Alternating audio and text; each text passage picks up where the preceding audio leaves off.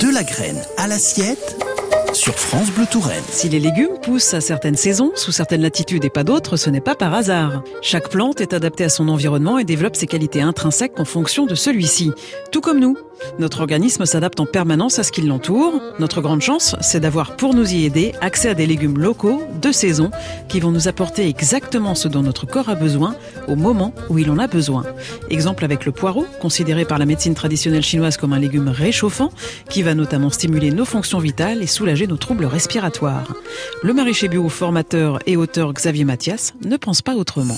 Les aliacées, donc le, poireau, c'est la même famille que l'oignon, l'ail, etc. Ce sont des petits trésors hein, quand même. On en a besoin l'hiver hein, de, ces plantes-là.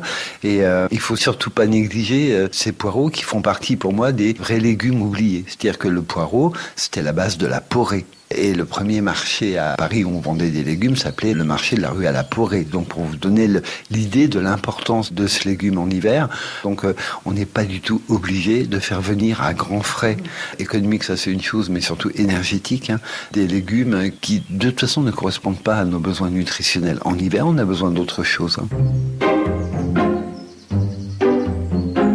Alors, juste un truc, les cuisiniers japonais sont beaucoup plus précis que nous. Hein. C'est-à-dire qu'un poireau, pour eux, c'est trois légumes. Il y a le fût blanc, il y a l'engalement, là où les feuilles commencent à prendre, et puis il y a les feuilles. Mhm.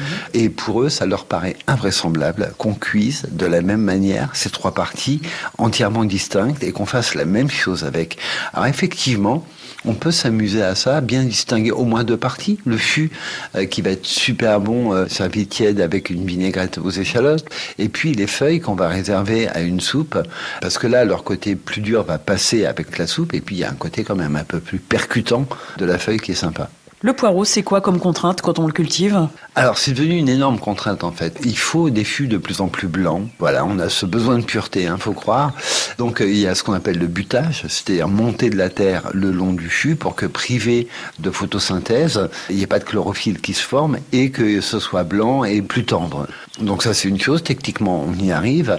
Après, la grosse contrainte qu'on a, c'est euh, deux affreuses bestioles, la teigne du poireau et on a une qui est beaucoup plus embêtante, c'est la mouche mineuse arrivé en 2002, je crois, de l'Est de, l'Europe. Et alors là, c'est vraiment une plaie. Elle fait ces galeries. Vous avez peut-être trouvé dans vos poireaux déjà, espèce de galerie rougeâtre. Et elle, là, on a très très peu de moyens de s'en protéger, hormis le filet donc il faut le mettre sur arceau parce que sinon elle réussit à pondre à travers. Mettre des filets protégés, ça rajoute énormément de main d'œuvre hein, en fait. Il faut les enlever dès qu'on fait un butage ou un binage, dès qu'on fait un arrosage, etc. Là, en bio, il y a des essais qui sont faits qui sont assez probants sur le fait que ces mouches-là ne volent pas très haut. Et euh, il y a un agriculteur en Vendée qui fait en bio euh, des grosses surfaces de poireaux et lui, il intercale des rangs de maïs doux tout simplement comme un barrage physique. Visiblement, il y a un très bon impact de ces cultures en rideau qui bêtement, mécaniquement, hein, empêchent le passage. Donc, et puis, ben voilà, c'est toujours sympa de se dire que c'est la diversité qui peut nous sauver, quoi.